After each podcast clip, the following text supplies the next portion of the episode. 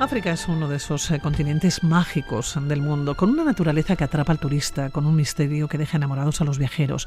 Pensar en África es pensar en muchas ocasiones en safaris y probablemente es pensar en Kenia.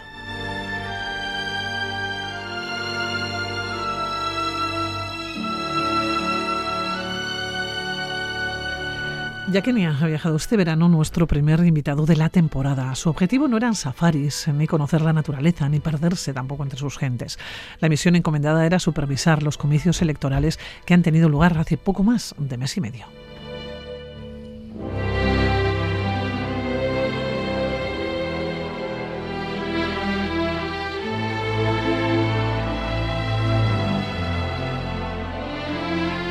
Víctor Amado, profesor de Historia Contemporánea en la Universidad del País Vasco, analista internacional, enviado por la Unión Europea para supervisar, para analizar elecciones. ¿Cómo estás, Víctor? Egunon, buenos días, ¿qué tal? Pues Egunon, buenos días y muchas gracias por tu invitación y es, es muy agradable estar aquí en tu programa contigo, o sea que nada, fantástico. Bueno, ya el Yekelag ya se ha pasado todo, ¿no? Sí, bueno, tampoco hay mucho porque hay una, una, hora de más, pero en fin, sobre todo el viaje es larguito, son unas 10 horas, eh, sí, ya se nos ha pasado todo y bueno, pues un poco a... Ya, estamos en el curso, con lo cual no hay, no hay, no hay casi ni solución de continuidad. O sea que... Pero bueno, es eh, una experiencia bonita, un país que ya conocí un poquito, pero que no he podido conocer mucho más. Y sin duda yo de, he estado en algunos cuantos países en África y para mí el más bonito, sin lugar a dudas. Es Kenia. ¿Cómo llegas hasta allá? Elecciones eh, sí, el pasado 9 de agosto. Pero ¿cómo llegas tú como profesor, en principio, ¿no? de historia contemporánea, como analista internacional, eh, para supervisar los comicios? Bueno, esto es esto se, llega mediante unas convocatorias que se hace que hace el ministro el Ministerio de Asuntos Exteriores, en este caso de Cooperación del Reino de España se hacen unas pruebas y tú aplicas y pasas como una especie de curso oposición y luego de ahí vamos ya, que ese fue mi, mi, eh, itinerario al, equipo de acción exterior de la Unión Europea como eh, una cosa que se llama eh, Foreign Policy Instrument, instrumentos para la política exterior, y uno de esos instrumentos es la observación electoral.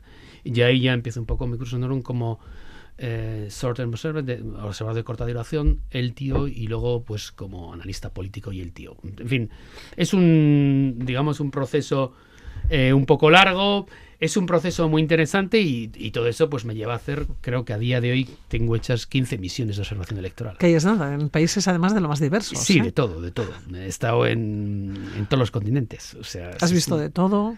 ¿Has sido muchas No sé si de todo, pero muchas cosas sí. Has pasado, creo que miedo incluso, en ocasiones has pensado que igual no salías. bastante complejos.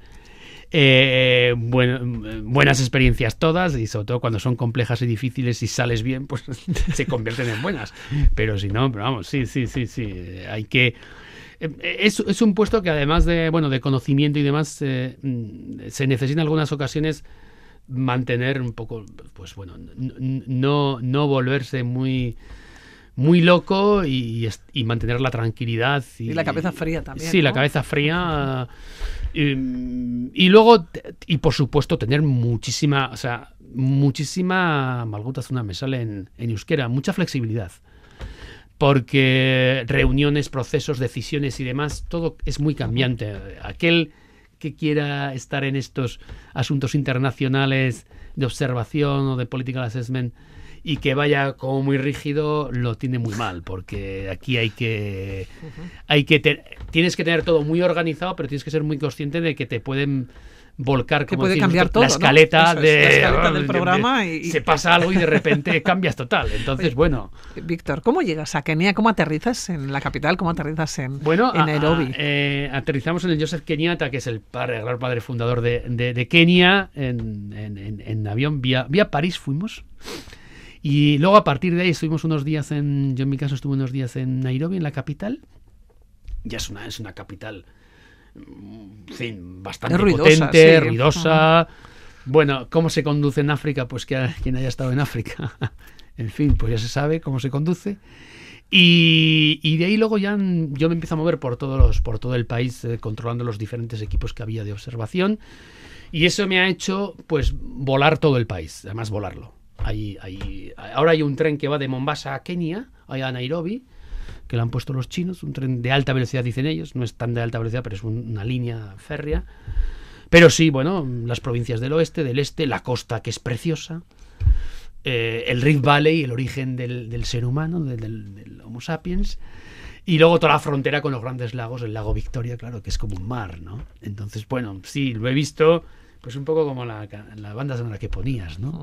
No iba con Robert Redford, ¿eh? pero o sea, además los- esos vuelos internos que hemos hecho son con aviones ya, no son los aviones grandes que es- estamos eh, acostumbrados a utilizar, sino son bimotores y demás, con lo cual la sensación de volar es mucho mayor y, y ves mucho, evidentemente ves mucho. Aunque allá ahora están en la época fría, pero la época fría, bueno, a ver, en la zona del, de la montaña del Kilimanjaro y demás, allí hacía frío, pero luego en la, en la frontera con Uganda teníamos ahí eh, 27 grados. Eso es la época de frío y de lluvias. Claro, Víctor, porque es muy diferente, entiendo. Nairobi, la capital, una capital Sí. ya bulliciosa, una capital ruidosa, Sí. es muy diferente que cuando te acercas a las diferentes aldeas. Sí, Incluso bueno, aldeas también- y, y otras ciudades. A ver, Kenia, en cualquier caso, como África en general, África negra en general, te- tenemos que empezar a cambiar el chip un poco. Es decir, eh, ¿hay aldeas? Sí. Pero también Eh, hay ciudades. Pero hay ciudades, mm, hay ciudades muy bulliciosas, hay ciudades muy potentes. Otra cosa es si el crecimiento de esas ciudades está programado, está bien diseñado, digamos, y está unos parámetros que nosotros estamos acostumbrados a ver. No. Pero bueno, estamos hablando ya de ciudades, aparte de Mombasa y Nairobi, que son las importantes, de otro tipo de ciudades que son también bastante bulliciosas. Y eso también, eso no quita porque, por ejemplo, en la zona, en las provincias occidentales, la frontera con Uganda, pues luego ahí sí que ves aldeas y ves, eh, de hecho las provincias occidentales son una de las más pobres de Kenia y, eh, ves pobreza, pobreza Extrema, real, sí. real. ¿eh? Pero, por ejemplo, están otros países como Sudán o Etiopía, pero sobre todo Sudán, ahí ves mucho, mucho más pobreza. Es la, la, la gran pobreza africana posiblemente no está, en, no está en Kenia tan generalizada y está en otros países. Eh, Kenia es un país de las, de las potencias del África Oriental. ¿Cómo se tomaban las elecciones, los comicios electorales? ¿Cuál era el ambiente, no? Sobre todo previo Pues a ese 9 de agosto. Súper competitivo. mm, El, el tema étnico en Kenia sigue teniendo un papel fundamental. Y entonces, eh, mu- muy competitivos, son muy, ¿cómo diría yo? Muy viscerales y muy sentimentales, muy pasionales. Esa es la... Entonces, bueno, eh, lo han vivido y ha sido muy competitivo, sobre todo entre dos candidatos, eh, Odinga y, y Ruto. Y ganó el ganó Ruto por muy poco y de hecho el 5 de septiembre era la Corte Suprema Africa- eh, de, de Kenia la que daba por buenos los resultados de esas elecciones que nosotros la observación electoral de la Unión Europea dijo que habían sido digamos que había sido un proceso electoral acorde con los estándares internacionales en, nuestro preliminary statement con lo cual Sin embargo, sí que es cierto que hubo hubo cierta problemática, hubo cierto lío, ¿no? bueno lío Eh, lío lío lío en fin ahora ya lo puedo decir Rechazó, ¿no? En un primer momento No, los bueno, de resultados hecho, que dieron la el- victoria, O- ¿no? Odinga rechaza la, la- la- Rechaza la- los resultados. eh, los impugna, mejor dicho. No los rechaza, los impugna. Y el nombramiento del. No el nombramiento, el- el- el nombramiento que tenía que hacer un, un órgano independiente electoral, que es la IEBC, que dice quién ha ganado las elecciones y quién propone ese organismo, es el Comité Electoral Central, por decirlo de alguna manera. Quien propone como presidente del país porque ha ganado las elecciones, eso lo hace esa, institu- esa institución. Pues ese proceso que en un principio iba a ser a las 12 de la mañana, se realizó a las 6 de la tarde. Estuvimos ahí seis horas esperando. Y cuando el presidente de la Comisión Electoral lo iba a hacer público, varios parlamentarios de los que habían quedado segundos, del partido que había quedado segundo, que estaban por ahí, le empezaron a, a pegar y a lanzar sillas. Se tuvo que ir, le tuvieron que proteger y salió luego casi una hora más tarde ya para eh, proponer a Ruto como presidente, ¿no? Entonces, esas, cos- esas cosas son impensables en nuestro, en nuestro alrededor, en entorno, Europa, ¿no? en nuestro Sí. entorno. Bueno, se han dado un poco en Ucrania, ¿eh? hay que decirlo también, en, en el Parlamento, o sea, en la Rada ucraniana ha habido ahí, ha habido ahí eh, madera. Pero bueno, es algo que no es muy habitual y nosotros no estamos acostumbrados a eso. Entonces, eh, el, el proceso está bien, pero hay ciertas cosas que todavía dices, en fin, es, es un poco, nos pilla un poco de sorpresa, ¿no? Oye, esa impugnación en, de Odinga en este caso, ¿no? Hacia el candidato, hacia, bueno, ya no candidato, ¿no? El electo. El- ya, ya eh, electo y ya a partir de cinco, sí, sí, ¿Se pensó en algún momento, uno piensa que, que puede haber una guerra civil, que es un enfrentamiento? No, no, porque estos, estos quedan muy marcados. Hace cinco años casi sucede lo mismo, pero eh, hubo bastantes muertos, creo que un millar de muertos en, en- en diferentes enfrentamientos entre partidarios políticos. Y sí que es cierto que yo este año lo que, lo que hemos visto es que la gente eso lo retenía mucho en la cabeza No quería volver, ¿no? No y quería que hay algo que tenía ¿no? muy claro que es que ese tipo de acontecimientos no los querían volver a ver ni sufrir. Y además Kenia ha sido uno de los países del África negra más, más eh, estables políticamente hablando, hasta, hasta, hasta hace cinco años que sucedió eso. Entonces, bueno, yo creo que eso sí que es una, eh, digamos, una enseñanza que de manera muy traumática sí que han aprendido. Y, y sí que ha habido mucha tensión, sí que ha habido, se han reportado algunos actos de violencia, pero ni mucho menos lo que pasó, lo que pasó hace, hace cinco años. Y espero que, que así sea, vamos. Ujú. Dejamos los comicios electorales, eh, nos quedamos en eh, Kenia, un país, eh, lo decías, considerado como la cuna de la humanidad. Eh, numerosos antropólogos ¿no? la han tomado Sí. precisamente como base, como, ¿no? como- efectivamente, como epicentro ¿no? de los estudios. Y dicen también que algunos de los mejores safaris del mundo se encuentran en este país, de unos eh, 580.000 kilómetros cuadrados, con mucha vida salvaje. Yo no sé si en esos vuelos que ibas de una ciudad a otra Sí, los- se, pu- se puede ver se puede- los grandes puede ver. mamíferos de África, sí, ¿no? sí. Bueno, y, y yendo por la carretera, eh, yo me acuerdo, bueno, un, día que fui corriendo, eh, salí a correr por una parte cerca con Uganda también, que es donde luego estuve más tiempo y podía salir a correr. Y salía con otro, con un amigo local de ahí, y nada, me dice, mira, aquí en este río vienen los hipopótamos a beber. Y, y salimos un día prontito, a las 6, 5 de la mañana, casi oscuro, y efectivamente, estamos hablando a 40 metros de la carretera, de una carretera secundaria, y efectivamente, ahí a la noche estaban los hipopótamos, eh, los grandes y los pequeñitos. Maravillosos. en- en esto. Ujú. Luego, jirafas muchas, eh, le- leones, yo, no, yo he volado, no, no he ido de safari, por supuesto, pero no he, no he visto leones, pero jirafas sí, cebras, se veían. Bueno, es, es un país en ese sentido riquísimo.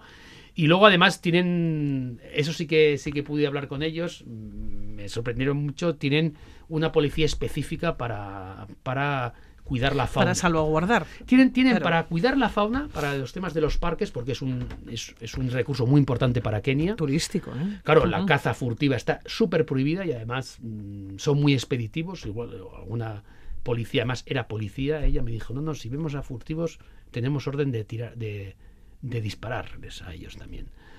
Pero luego también, por ejemplo, esa misma guardia sirve para cuando hay, por ejemplo, cocodrilos o algo así, que hay bastantes, o algunos animales que están acechando mucho a las comunidades, pues ellos están ahí para directamente para batirlos, si dan muchos problemas.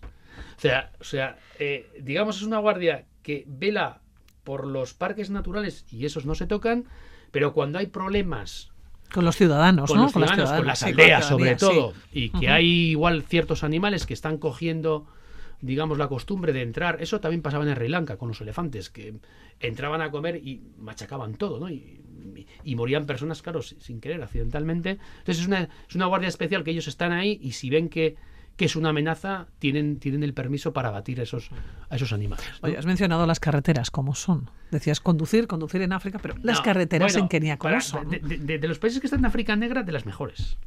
Pero bueno, ahí hay una carretera principal que es como una secundaria nuestra y luego los demás son pistas de, de esa tierra rojiza a tope. eh, es, es el rojo, es el arcilla y el verde intensísimo y el agua es todo...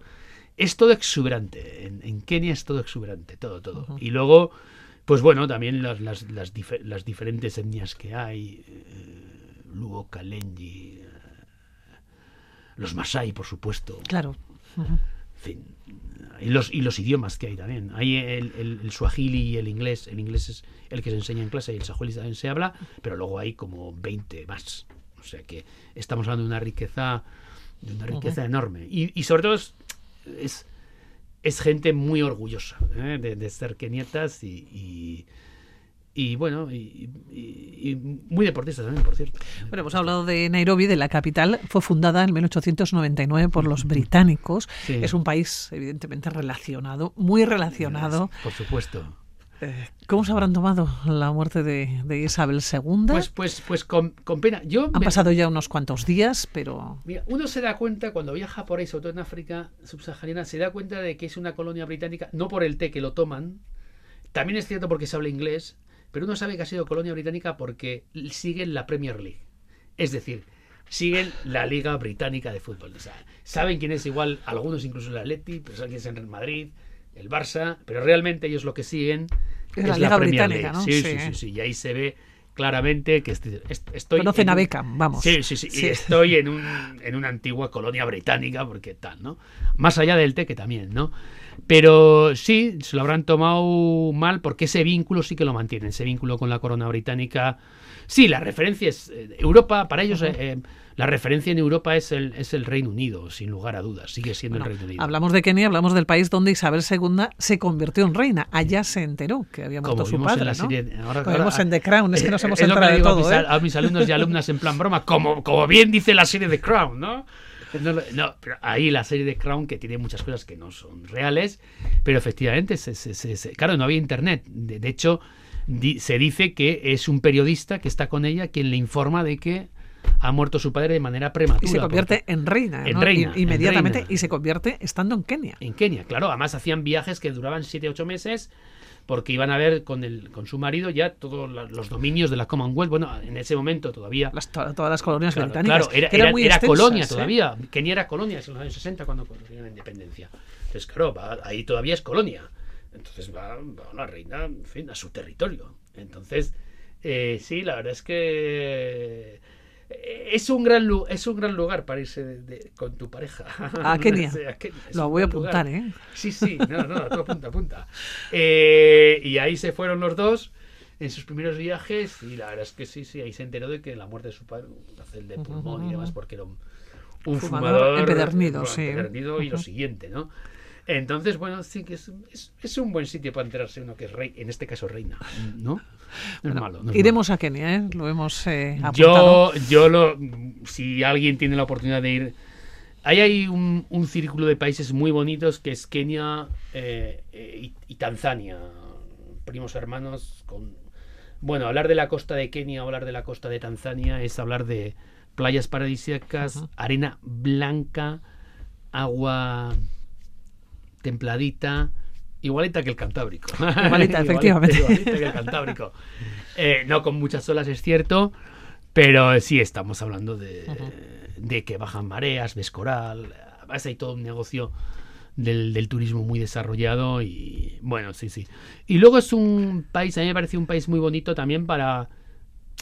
eh, Con todas las limitaciones que siempre tiene, pero para la gente que es más aventurera, por ejemplo, me parece un, muy, un país que puede ser interesante y se hace para viajar en bici, por ejemplo. Sí. Es otra opción. Pero eh, tienes que ir muy a la aventura ahí, ¿eh? Pero sí, me pareció un, un país interesante para esos viajes alternativos. Bueno, Roge Blasco seguramente... ¿Seguro? Se- Seguro que diría que sí. Seguro que diría que sí. Víctor, que nos vamos a tener que despedir. Como siempre, un placer. Te esperamos Ah, en más ocasiones Gracias aquí en este ti. Programa en Aventureros. contigo, Pili, un placer y hasta la próxima. Cuídate. Vale, gracias a vosotros, Aur, Aur.